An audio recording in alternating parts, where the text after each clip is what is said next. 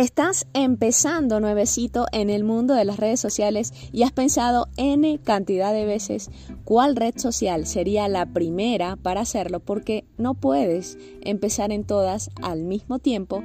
Entonces quédate en este episodio porque te voy a contar los criterios para que la puedas elegir.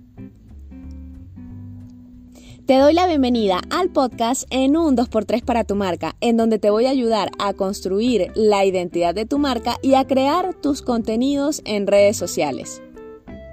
Soy Silvia Izquierdo, diseñadora gráfica, emprendedora y te llevaré paso a paso para darle vida a tu marca y que el mundo se enamore de ella.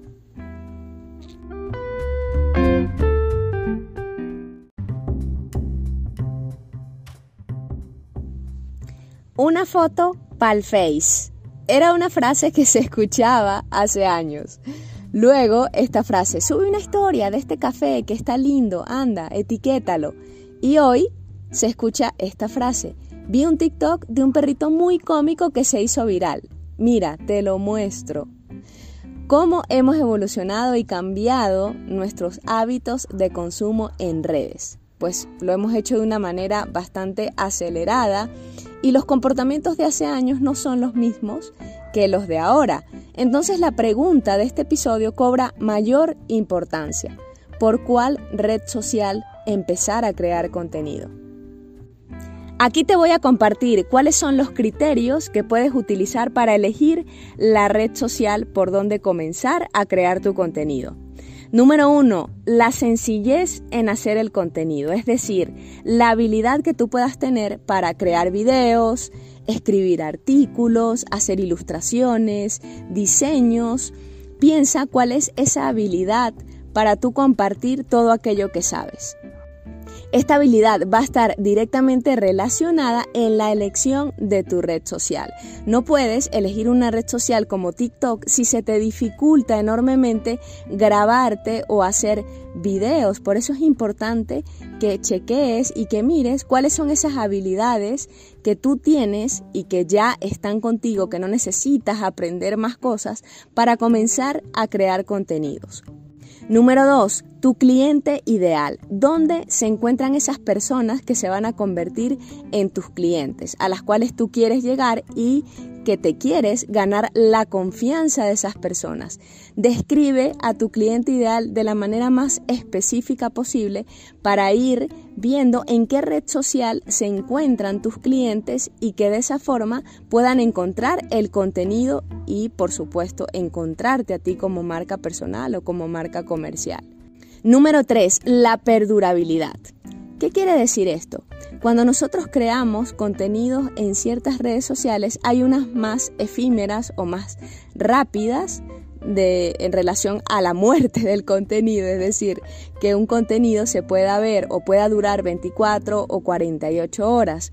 Muchos de nosotros sabemos que en YouTube es una red que YouTube es una red social en la que nosotros podemos crear contenido que dure años, así como también en TikTok. Por eso también este mm, criterio es súper importante para que puedas ir eligiendo cuál red social, por cuál comenzar y luego cuál anexar a tu sistema de creación de contenidos para que estos esfuerzos que tú estás haciendo al crear contenido se vean recompensados en el tiempo y que ese contenido pueda ser consultado más de una vez, que dure más de 24 horas.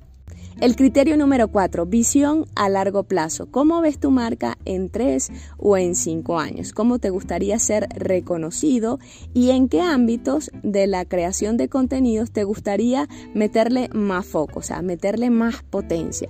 Si, por ejemplo, a ti te encanta escribir artículos, o te gusta hablar, tienes facilidad para la palabra, puedes hacer un podcast, puedes lanzar un podcast y de esta forma también tu marca va a ir tomando relevancia en diferentes espacios, porque sí es importante que comiences con una, pero luego vayas anexando a tu sistema de creación de contenidos otras redes sociales que te permitan tener mayor impacto y mayor visibilidad. Esto se va a, resumir en tener mayor clientes, mayor fidelización y tu marca va a seguir evolucionando y creciendo. Así como también va a crecer el número de personas a las cuales tú vas a poder ayudar con tu producto, con tu servicio. El criterio número 5, ¿a qué te dedicas? ¿Cuál es tu sector? No es lo mismo que tú seas del sector de recursos humanos o que ayudes a las empresas a capturar ese talento o a reclutar el talento y que en este rubro la red social LinkedIn es una red social bastante relevante, por lo cual sería una de las primeras opciones.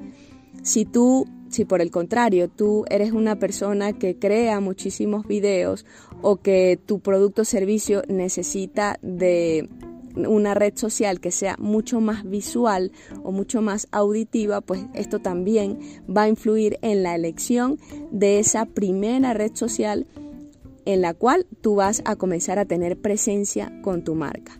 Te resumo, Cinco criterios para elegir la red social. Número uno, la sencillez para hacer el contenido, tus habilidades. Número dos, tu cliente ideal, dónde está en ese grupo de personas a las cuales tú quieres ayudar. Número tres, la perdurabilidad del contenido, que se pueda ver más de una vez o que perdure o que permanezca vivo en el tiempo. Número cuatro, la visión de tu marca a largo plazo. Y número cinco, ¿cuál es tu sector? El sector en donde te estás desenvolviendo, donde se va a desarrollar tu marca. Que nada se convierta en una excusa para no empezar en las redes sociales a crear contenido. Cuanto antes empieces, muchísimo mejor. Anota en una hoja estos cinco criterios y comienza a evaluar. Ponle fecha de cuándo comenzarás. Y te recuerdo que en este podcast tienes muchos episodios que te ayudarán a construir y a desarrollar tu marca y tu contenido en redes sociales. Por último, ten presencia en redes sociales y crea contenido que genere conversaciones, que sea relevante para tu cliente ideal y con el cual puedas ir creando fidelización y a su vez evolucionando. Recuerda que todo toma su tiempo y la creación de contenidos no es la excepción. ¿Quieres aprovechar al máximo todos los episodios que tengo para ti? Haz esto. Número uno, dale seguir a este podcast. Número dos, activa la campanita de notificaciones y cada vez que publique serás la primera persona en saber que hay un episodio nuevo. Los lanzo los días lunes y miércoles de cada semana. Y una forma de agradecer todo el contenido de este podcast es que lo califiques con cinco estrellas. Significa mucho para mí como creadora de contenido, eso me anima y además me ayuda a llegar a más personas. Eso ha sido todo por el episodio de hoy. Nos vemos en el siguiente episodio en un 2x3 para tu marca.